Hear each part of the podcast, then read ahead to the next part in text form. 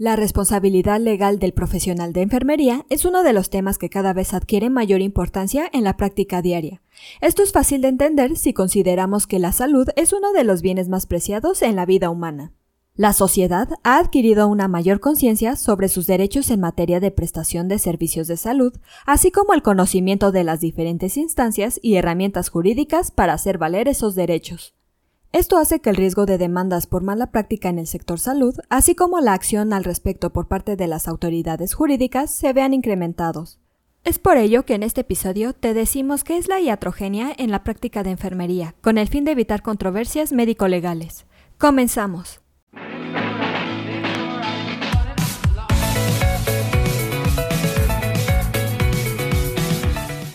AMED, su empresa especializada en controversias médico-legales, en la cual te damos consejos e información que te ayudarán a desempeñar tu profesión médica. Ante este panorama, el conocimiento general respecto a la legislación sanitaria en nuestro país es un asunto relevante dentro de una práctica profesional, personal, colectiva y responsable.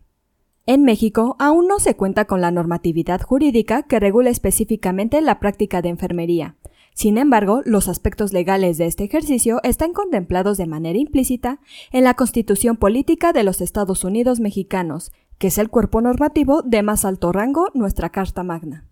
En su artículo 4, la Constitución establece que toda persona tiene derecho a la protección de la salud. Esta ley establece los mecanismos, condiciones, modalidades en que se realizarán y desempeñarán los servicios de salud. Ahora bien, ¿sabes qué es la iatrogenia en la práctica de enfermería?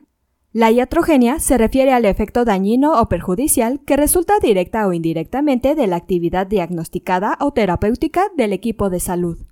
Abarca desde los efectos colaterales de los medicamentos, las secuelas de los procedimientos, los daños ocasionados por el uso de tecnologías, etc., hasta los errores por acción u omisión de los prestadores de salud.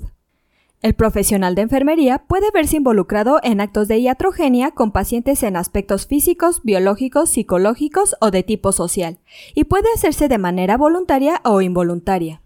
La mala práctica o mala praxis es otra forma en la que el profesional de enfermería puede producir iatrogenia, y esta puede deberse principalmente a tres causas. La primera por negligencia, la cual se refiere al descuido, la omisión o abandono del paciente que le provoque un daño. La segunda causa es por ignorancia. Esto sucede cuando no se cuenta con los conocimientos necesarios y esperados en un profesional de enfermería para prestar un servicio que ofrezca seguridad a los usuarios.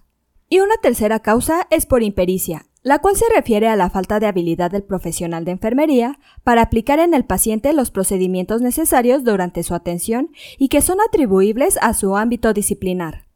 Ahora bien, de una mala práctica de enfermería pueden derivarse conductas tipificadas como delictivas, las cuales a su vez pueden ser de dos tipos.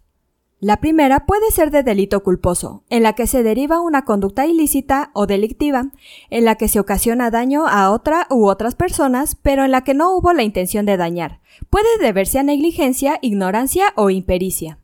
La segunda se denomina delito doloso. En este caso, la conducta ilícita y delictiva tuvo intencionalidad, esto es, que el daño se ocasionó de manera consciente y voluntaria.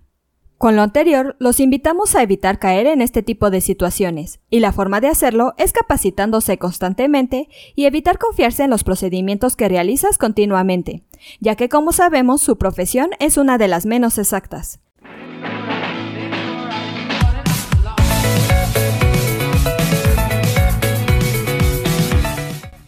Terminamos nuestro episodio de hoy. Espero que te haya sido de gran utilidad. Te invito a que no te pierdas nuestros próximos episodios y la forma de no perdértelos es suscribiéndote a nuestro podcast desde tu aplicación preferida.